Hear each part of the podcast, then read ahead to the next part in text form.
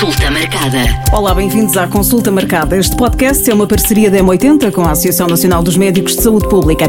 Em cada episódio vamos falar sobre saúde, porque todos nós temos dúvidas sobre muitos assuntos e não apenas sobre a Covid-19, mas nesta altura muito sobre questões ligadas à pandemia e por isso mesmo a nossa primeira consulta é sobre Covid-19 e sobre as dúvidas dos pais. Eu sou a Mónica Baltazar, está comigo Ricardo Mexia, presidente da Associação Nacional dos Médicos de Saúde Pública. Olá, Ricardo. Olá, são, são, Mónica. São muitas, hum, muitas as dúvidas dos pais e começamos por esta nova orientação da Direção-Geral da Saúde que diz que um aluno que tenha estado positivo à Covid-19, que esteja sem sintomas ou com sintomas ligeiros, pode voltar às aulas depois de 10 dias de quarentena sem uh, repetir o teste. Uh, isto não vai criar aqui algum alarme nos pais de outras crianças?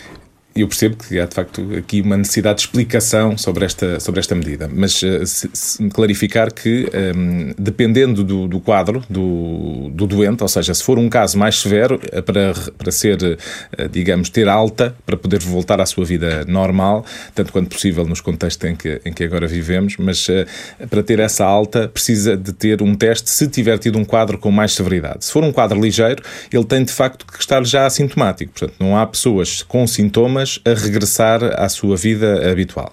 E, portanto, três dias depois, sendo que no mínimo de 10 desde o diagnóstico, eh, mas 3 dias sem sintomas, ehm, e desde que já tenham decorrido 10 desde o, desde o início do quadro, eh, efetivamente qualquer cidadão pode regressar à sua, à sua vida normal. E, portanto, isso foi uma orientação introduzida agora pela revisão da norma 4, no dia 14 de outubro, e, e portanto, há esta diferença que eu julgo que precisa de facto ser explicada às pessoas, porque não é assim tão claro.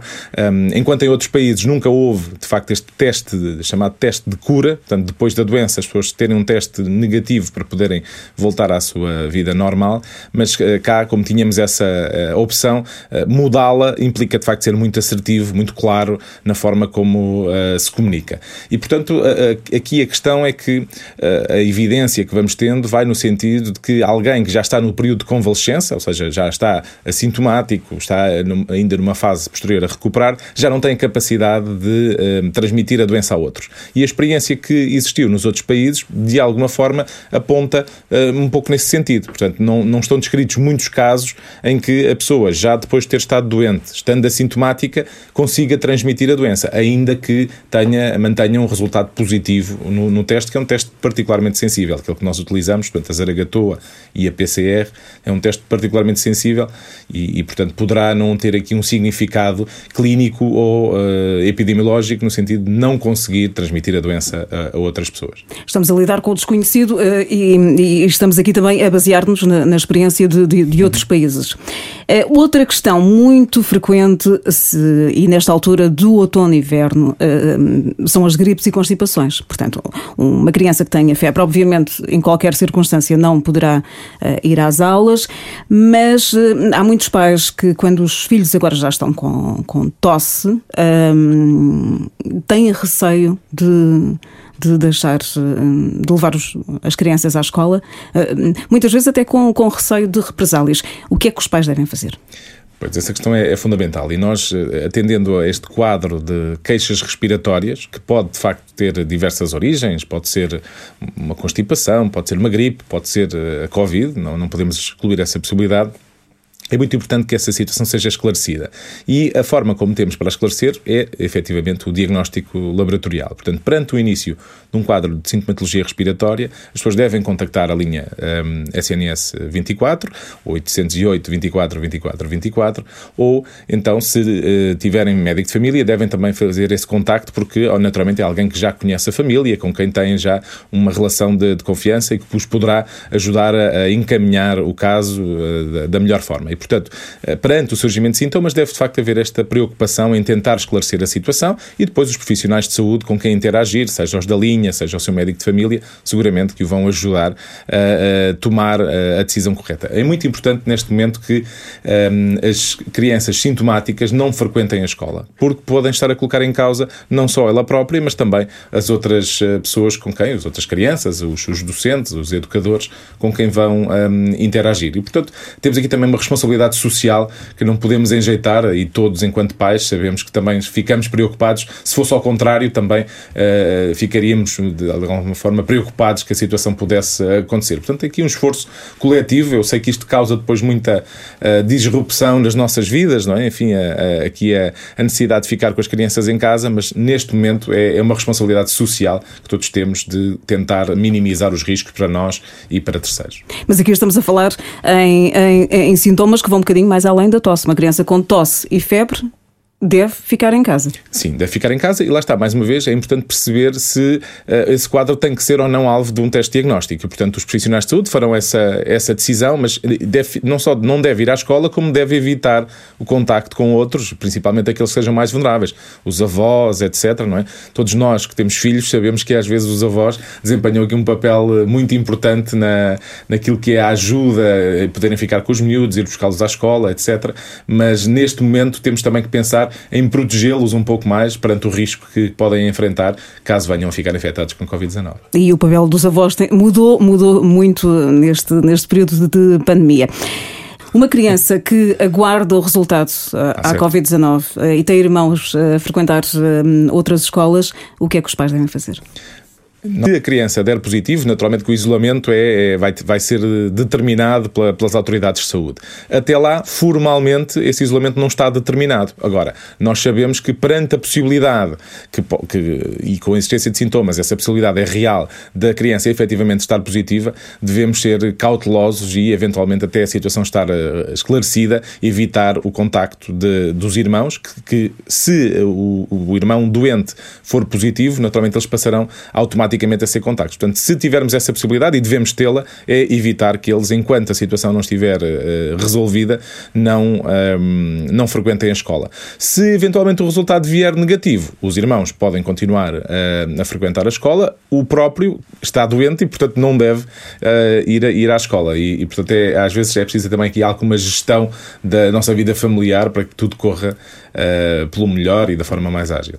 Estamos à conversa com Ricardo Mexia, presidente da Associação Nacional dos Médicos de Saúde Pública. Este é o podcast da M80 Consulta Marcada. É aconselhável e hum, é recomendado por algumas escolas que as crianças passem o menos tempo possível no recinto escolar nesta altura de, de pandemia. Deixa aqui a dúvida aos pais se os filhos devem uh, frequentar uh, as chamadas AEX, as atividades de enriquecimento curricular, ou até fora de, da escola outras atividades. Uh, que é que, o que é que os pais aqui devem fazer? Devem manter a rotina dentro do possível dos filhos ou não.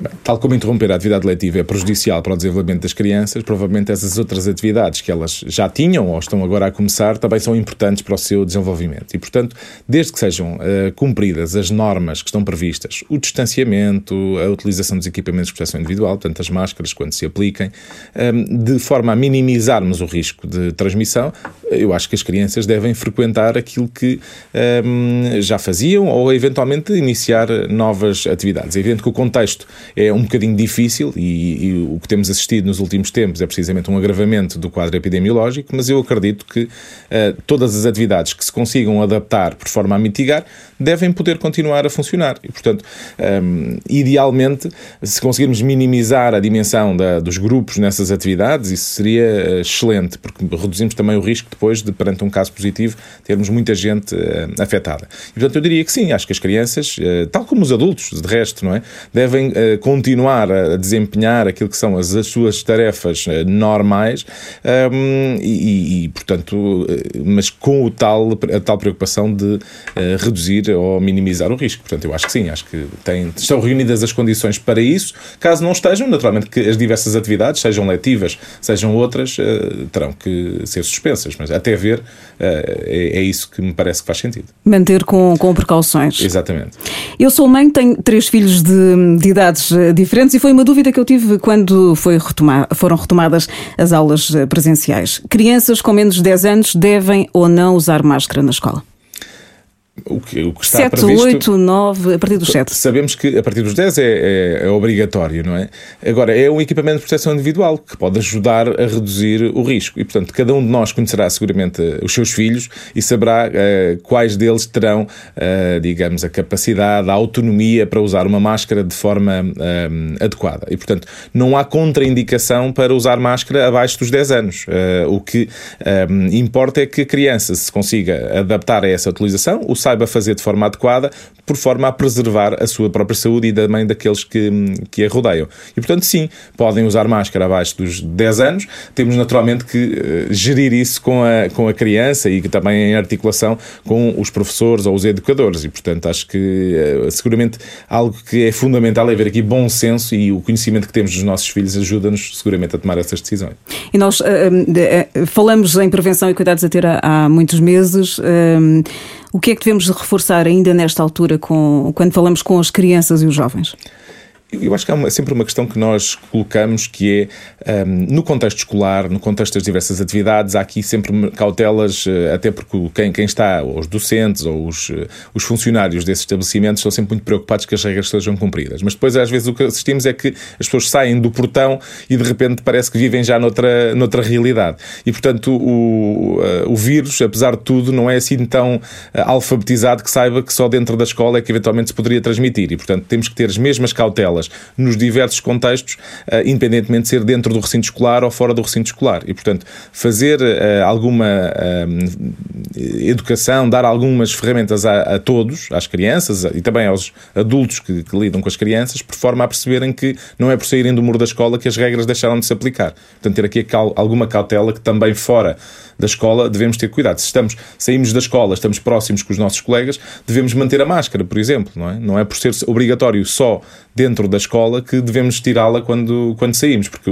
a função dela é proteger-nos independentemente do, do contexto. Portanto, eu acho que é importante perceber, as pessoas perceberem isso, mesmo no contexto familiar, e sabemos que um número importante das infecções que estão a surgir agora acontecem nesse contexto. E, portanto, agora não é o momento das grandes reuniões familiares. É certo que vamos chegar em breve aqui a um período de festividades uh, familiares, mas uh, vamos seguramente ter que ponderar de que forma é que o vamos fazer, de maneira a reduzirmos os riscos, até porque muitas vezes são os momentos em que nos reunimos com aqueles com quem estamos mais distantes e que até têm uma idade mais avançada, e, e portanto isso vai ser também aqui uma, uma necessidade importante de, de planeamento que, que, vamos ter. Mas a mensagem principal em relação a, às crianças é que se protejam, que lhes expliquemos porquê, porque eu acho que a questão também é elas perceberem o que se está a passar. As crianças, se nós lhes explicarmos, se, se lhes explicarmos porque é que determinadas coisas têm que ser de determinada forma, elas muitas vezes até são os melhores embaixadores, não é? Nós já temos a experiência, por exemplo, da reciclagem, não é? Em que acabaram por ser um pouco as crianças o motor talvez aqui também podemos, eh, elas poderem contribuir de uma forma importante para sinalizar isso. Olha, não tem máscara bem colocada, enfim, que é, é um cenário frequente e, portanto, as crianças aí também podem ter muitas um. Vezes, eh, muitas vezes eh, dão lições aos, mais, aos pais e aos mais velhos. Mas aqui também é importante a comunicação, tendo em conta as várias idades de, de cada criança e jovem, e explicar também porque é que não podem estar tanto tempo com os avós, por exemplo, não é? Exatamente. São questões eu, eu que surgem no dia a dia. Eu penso que a questão de ser transparente com elas e explicar-lhes o que é que se está a passar. Eu acho que é difícil hoje uma, uma criança que não tenha, uh, não seja exposta a notícias, a comentários, enfim, sobre a questão do, do Covid e temos que lhes explicar. As coisas têm que ser claras para elas, para que elas percebam o que é que está em causa e que elas possam também ser agentes de, de saúde pública, não é? E, portanto, eu acho que esta questão da transparência e da educação com as crianças é, é muito, muito importante. E todos nós sabemos que eles, uh, se nós lhes explicarmos, eles são, de facto, muito cumpridores e até podemos de alguma forma introduzir aqui uma componente lúdica na, na, neste, neste cumprimento das atividades, da higienização das mãos, da, da colocação das máscaras. Eu acho que há aqui margem para nós tornarmos isto um bocadinho mais ligeiro, mas mantendo de facto a, a, aquilo que é a nossa preocupação, que é protegê-los e proteger também aqueles que os rodeiam. Eu tenho experiência da minha filha de 9 anos que me pergunta, mãe, eh, quantas horas é que trabalhas, quantas máscaras é que vais levar para, para o trabalho? Portanto, aqui o exemplo que eles muitas vezes têm uh, bom senso e noção de, do, do perigo que, que estamos a atravessar. O meu filho vai fazer anos. Eh, é possível, nesta altura, fazer festas de aniversário? Como é que, como é que podemos eh, celebrar? E, e são crianças e, e eh, é, é, às vezes é complicado explicar que não podes celebrar da mesma forma como, como Como, Exatamente. Como. Eu acho que há, há, aqui diversos aspectos. Por um lado, um, eles já estão juntos com os seus colegas da escola uh, durante a semana e, portanto, se eventualmente estiverem juntos com os colegas mais uma vez, fora do contexto da escola, o risco não, te, não terá que ser assim tão mais elevado, não é? Ou seja, uh, eles estão segmentados, estão em grupos com quem interagem, que incluem naturalmente os seus colegas de turma, eventualmente os colegas de ano, no contexto do, do seu recreio, por exemplo, e, e os docentes. E, portanto, se eles estiverem juntos com os colegas da escola Uh, noutro contexto, o risco não tem que ser uh, maior, porque precisamente já, já fazem isso 5 dias por semana. Se fizerem mais uma vez, eu julgo que isso não haverá problema. Agora, evidentemente que as festas de anos também não são festas só da escola, não é? portanto, eles têm amigos de outros contextos, têm amigos dos pais, não é? Os filhos dos pais ou dos amigos dos pais também são, às vezes, convidados. E, portanto, temos que encontrar aqui um equilíbrio. Há, sabemos que uh, há diversas atividades que podem ser realizadas, essas próprias atividades também têm planos de contingência que visam minimizar o, o risco e mesmo se fizermos a festa na nossa casa, uh, podemos ter aqui um conjunto de cautelas para reduzirmos essa uh, potencial de transmissão de doença, ou seja, as pessoas usarem máscara, portanto, mesmo sendo em casa, uh, os adultos pelo menos usarem, usarem máscara, tentar evitar um contacto físico muito, muito exuberante, mas já sabemos que são crianças e portanto isto é mais fácil dito do que, do que feito, naturalmente, mas não, também não temos que uh, isolar e ostracizar eh, as, as crianças. Temos que encontrar aqui um equilíbrio entre o convívio, que faz parte do desenvolvimento deles, e depois também as medidas que permitem que, nesse contexto do convívio, consigamos reduzir o potencial de disseminação da doença. Uma mensagem para os pais que, nesta altura, vivem um bocadinho com o coração uh, nas mãos, uh, com receio. Uh, gostava, Ricardo Mexia, que, que deixasse uma mensagem para os pais. Estamos todos perante uma situação muito difícil, mas dizer que está a ser feito um esforço por todos, as escolas, as entidades eh, empregadoras, os nós enquanto cidadãos, para ultrapassarmos isto da melhor forma. Dizer que na esmagadora maioria das pessoas, o, o, o, quadro, mesmo que as crianças uh, se infetem, mesmo que as pessoas se infetem, o quadro é benigno, nas crianças isso é ainda mais verdade. Ou seja, nós temos, apesar de existirem, mas um, ehm, temos poucos casos de situações severas a acontecer em, em, crianças. Mas que acontecem, por isso é que estamos todos preocupados.